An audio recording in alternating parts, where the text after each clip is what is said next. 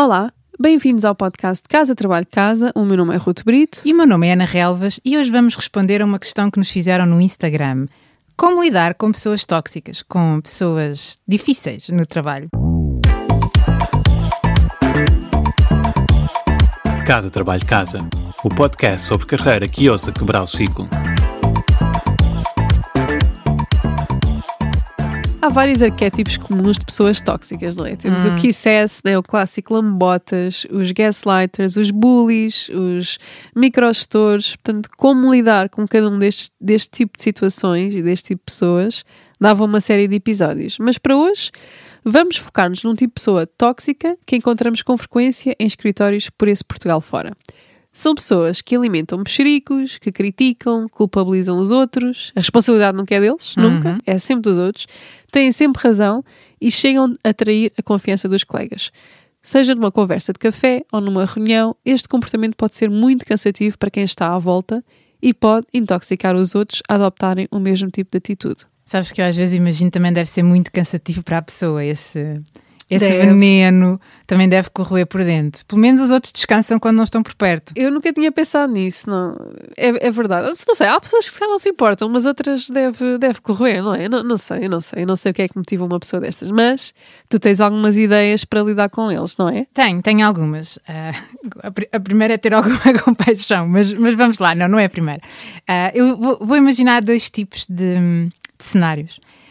E no primeiro tipo de cenário, eu considero que o conteúdo, a história que a pessoa conta é verdadeira. A pessoa tem razão. E neste caso, se temos esse poder, devemos resolver o problema ou influenciar quem pode resolver para que seja resolvido. Muitas vezes a toxicidade, as questões difíceis têm que ver com isso. As pessoas sentem-se ah, que algo não está bem e que nada acontece. E às vezes as situações de insatisfação duram mais do que podiam, porque quem pode resolver ou esclarecer não sabe que é um problema. O custo de não resolver uma insatisfação justificada, uma injustiça, pode ser intoxicar a equipa, ou seja, vai espalhar por toda a gente. E infelizmente esse custo não aparece no Excel e por isso o problema arrasta-se. Não, não aparece no Excel, não é um problema. Bem, também podemos ter uma conversa com essa pessoa focada na solução, em vez de alimentar a conversa da reclamação e da história. Às vezes basta uma pergunta oportuna, focada na solução, para redirecionar a conversa e resolver o problema, não é? Tentar perceber ok, o que é que podemos fazer para resolver esta situação. Se não existissem problemas, ninguém tinha trabalho. Ninguém. E perguntar qual seria um resultado melhor, quais os obstáculos para isso, como lidar com cada um desses obstáculos, pode, no fundo, alimentar uma atitude mais construtiva em relação aos problemas. Ok, então, mas isso a pessoa até tem razão, mas não há propriamente uma solução viável. Acontece tantas vezes, não é? Parece que não há, mas às vezes não há. E neste caso pode ajudar a explicar porque é que não se pode resolver ou porque é que se faz assim. O porquê pode desbloquear muita coisa. Porque se as pessoas não sabem, imaginam. não é? I- Imaginam. Há coisas que não se podem resolver a curto ou médio prazo, ou há decisões que têm uma razão. E na maior parte das vezes as pessoas não conhecem toda a história, e por isso é tão importante explicar ao outro lado. Tipo, estamos pressionados para terminar este projeto para podermos faturar ao cliente e pagar os ordenados. Não conseguimos contratar alguém com essas competências para te ajudar porque. Ou estamos a apostar nesta área porque. Porque às vezes o que as pessoas precisam, ou só precisam, é de se sentir ouvidas, envolvidas, importantes. Sim, por isso que a transparência é muito importante. Muitos problemas se resolveriam se houvesse mais comunicação, particularmente a liderança para baixo. Mas na prática o que acontece muitas vezes é que as pessoas não concordam com certas decisões porque não as compreendem e sentem que a sua opinião não conta. Ah, ou que não são consideradas o suficiente para que se comunique estes porquês e quando não sabe os porquês imagina-se, não é? inventa-se, justifica-se e a justificação nem sempre é, é aquela que realmente é. E a insatisfação gera queixas. Uns contagiam os outros, depois lá está, vem a bola de neve, não é? De repente já não é uma pessoa tóxica, mas temos sim um problema de cultura na empresa. Ah, então, mas e se a pessoa não tem razão? O que é que se faz? Ok, esse, esse eu chamei, eu imagino que é o cenário 2. O conteúdo, a historiezinha que está a alimentar a toxicidade não é verdadeira. Eu, eu acho benéfico ter uma conversa franca, mas antes avaliar se a história não tem mesmo um fundo de verdade. É que nós às vezes estamos tão agarrados à nossa versão da história que não aceitamos as outras, tal, tal como essa pessoa. Portanto, primeiro descobrir qual é a história por trás da história. E, em geral, há sempre uma história que está enviesada. Às vezes não se sentem respeitados ou ouvidos, ou sentem que estão a ser injustiçados. Às vezes são coisas de 20 anos. Então, aquelas pessoas que trabalham nas empresas já ouvi histórias destas, não é? Há 20 anos aconteceu uma coisa e ainda estão Fogo. a remoer na injustiça que aconteceu há 20 anos. Ou acham que estão a ser explorados, ou acham que está tudo mal. E, e isto pode ser ainda ah, mais exacerbado se a sua autoimagem passar por serem alguém desafiador. Que não se deixa enganar, sabes? Aquele estilo. Sim, "Pá, um sim, refilão. sim. A mim ninguém me cala, a mim ninguém me cala. Portanto, descobrir qual é a história e qual é a necessidade que essas pessoas estão a tentar satisfazer com aquele comportamento, com o comportamento tóxico. Eu já falei um pouco sobre isto quando explorámos os atributos da empatia no episódio A Empatia, a chave de resolução de conflitos. Portanto, aqui um- o, o primeiro passo é criar empatia com essa pessoa, ok? O que, qual, é, qual é a história? O comportamento tóxico pode ser uma forma pouco efetiva de satisfazer necessidades, como empatia, fazer parte de algo, reconhecimento, a diversão, a autonomia, sei lá. Mas é uma forma pouco efetiva, mas é a maneira que a pessoa conhece. E normalmente a pessoa acredita mesmo na sua história, não é? A maior parte das pessoas não, não gosta de não ter razão. Se acreditam mesmo, então. Pois, e, e não vale a pena dizer assim, não tens razão, que estás errado. Ah, tendencialmente fechamos a ouvir quando isso está implícito, ou quando nos dizem isso, ou quando aquilo que nos estão a dizer leva a essa conclusão. Podemos talvez tentar levar a outra pessoa a ver outra perspectiva, sendo que em todo este processo me ajuda a reconhecer que se ocorresse o programa mental daquela pessoa, programado por tudo aquilo que aquela pessoa passou, talvez eu visse as coisas exatamente da mesma forma. Eu falei sobre isto no episódio da empatia. Há uma espécie de guião ah, que eu aprendi há relativamente pouco tempo e que me ajuda neste tipo de conversas, em que há diferentes opiniões e que dizer ao outro que está errado não vai ajudar. Então, primeiro, mostrar que ouvi a posição do outro, o que o outro acredita, por exemplo, resumindo o que ele me disse. Ah, talvez seja uma história, uma crença, uma generalização tipo eles são injustos, não sabem o que fazem, é sempre a mesma coisa. Depois perguntar, com genuína curiosidade, com genuína curiosidade, o que é que a pessoa observou para dizer isto. E vem uma história. Mas há qualquer coisa que aquela pessoa observou que gera aquela, aquela opinião.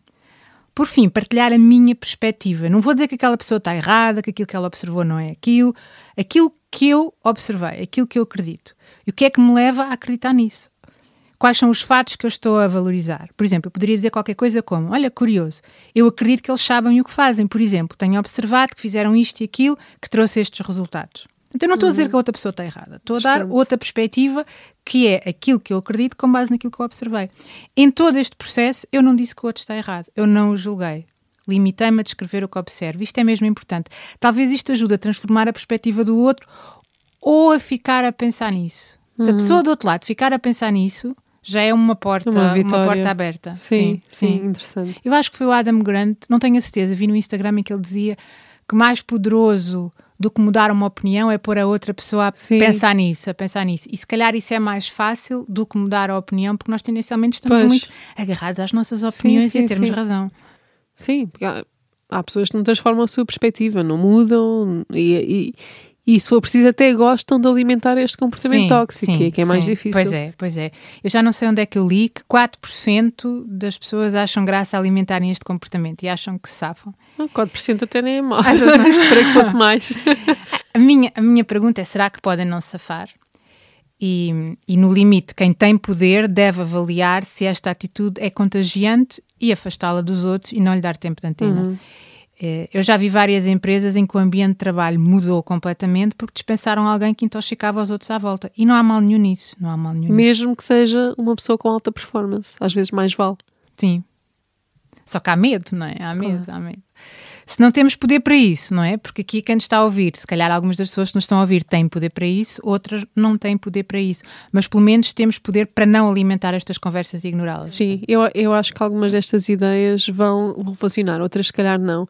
É, é como estavas a dizer, uma questão de, de experimentar. Uhum. Algumas são mais adequadas, como estavas a dizer, para quem tem funções de gestão. Aliás, o, o gestor tem a obrigação de fazer alguma coisa Uhum. para travar a situação, porque pode mesmo contagiar a equipa. A menos que o gestor seja tóxico. que seja o gestor o tóxico. Em paralelo, eh, podemos também, al- além de, de evitar estas conversas, né?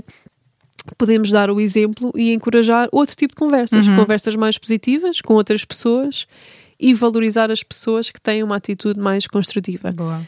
Eu acho que esta parte é importante frisar, porque quando se fala na cultura de uma empresa que é tóxica, sim, há situações e coisas que estão fora do nosso controle, mas nós não nos podemos esquecer que nós absorvemos, mas nós também construímos a cultura da empresa. A cultura de uma empresa não é uma coisa abstrata que alguém no topo definiu e que depois uh, vem para baixo, não é? É a forma, no, no fundo, é, é, a soma, desculpa, é, é, é a soma de todos os comportamentos e todas as atitudes que nós, coletivamente, todos temos no dia a dia do trabalho. Todas as pessoas, incluindo nós, não é? Há uma frase que, como é que é? Você não está parado no trânsito, você é o trânsito. Sim, tu estás, é? gostas muito dessa frase. É, sim, acho não está dito noutro episódio. Mas, mas, é isso, não é? Nós não, não estamos. Não temos consciência, sim. mas sim, nós, nós contribuímos para o trânsito, nós somos literalmente o trânsito, uhum. exato. E e também, se calhar, é importante fazer a distinção entre uma pessoa tóxica e um comportamento tóxico. Porque, se calhar, nós não gostamos de nos ver como pessoas hum. tóxicas, mas podemos cair em comportamentos tóxicos, não é? Então, se calhar, com, eh, pode ser útil examinarmos as nossas conversas e também o nosso próprio comportamento.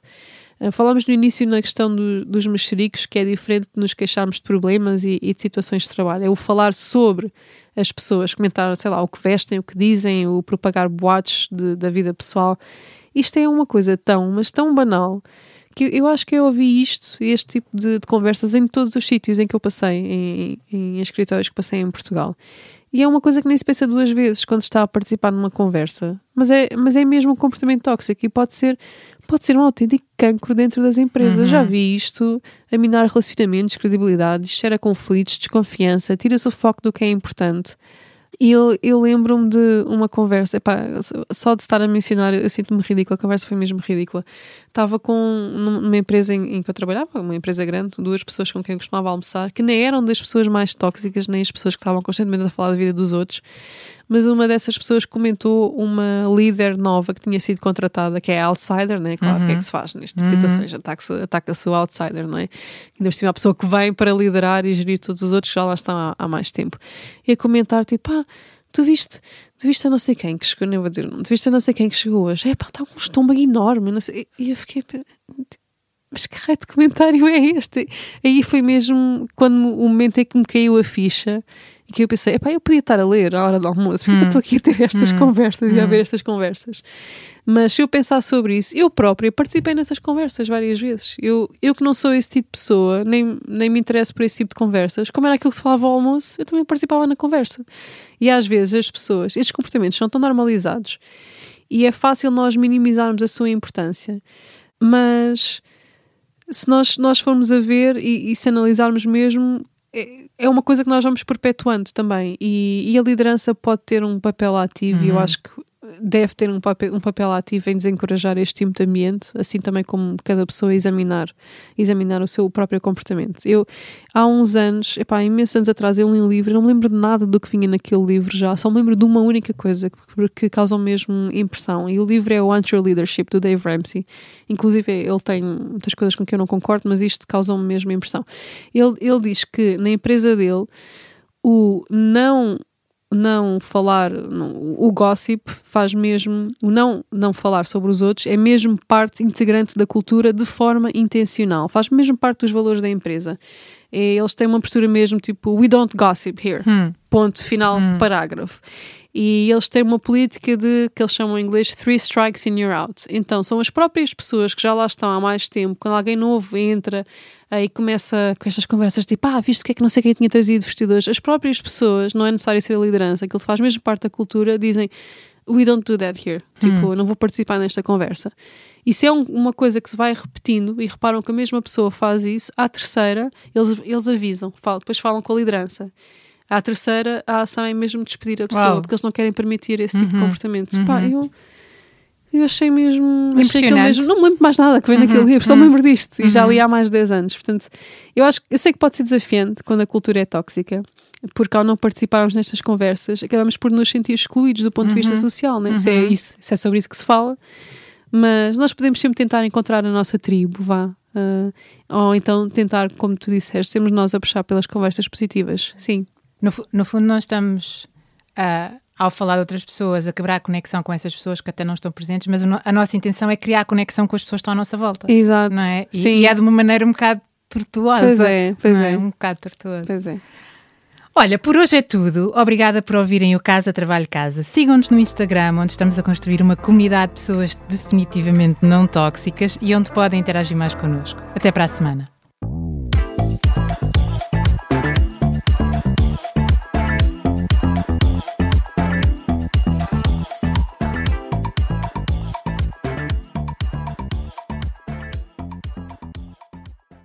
Sabias que já podes apoiar o nosso trabalho? Se és um ouvinte fiel do nosso podcast, convidamos-te a subscrever o Casa Trabalho Casa Premium. Por menos de 5 euros por mês estás a ajudar-nos a cobrir os custos de produção e a garantir que continuamos a trazer-te conteúdos semana após semana. E para agradecer o teu apoio, preparamos três vantagens exclusivas. Primeiro, ouve o podcast em primeira mão. Já não precisas de esperar por quarta-feira. Para começar a semana motivado, passas a receber os episódios ao domingo à noite. Segundo, o kit Mãos Livres. E o que é isto? Podes ouvir o podcast enquanto fazes outra coisa sem perder nada. Nós enviamos-te a transcrição do episódio e assim não precisas tirar notas. Terceiro, passa à ação. Uma vez por mês oferecemos um recurso adicional que ajuda a colocar em prática algo que partilhamos no podcast. Pode ser uma folha de exercícios, um áudio de mindfulness com um propósito específico, um template de currículo, etc, etc. Muita coisa.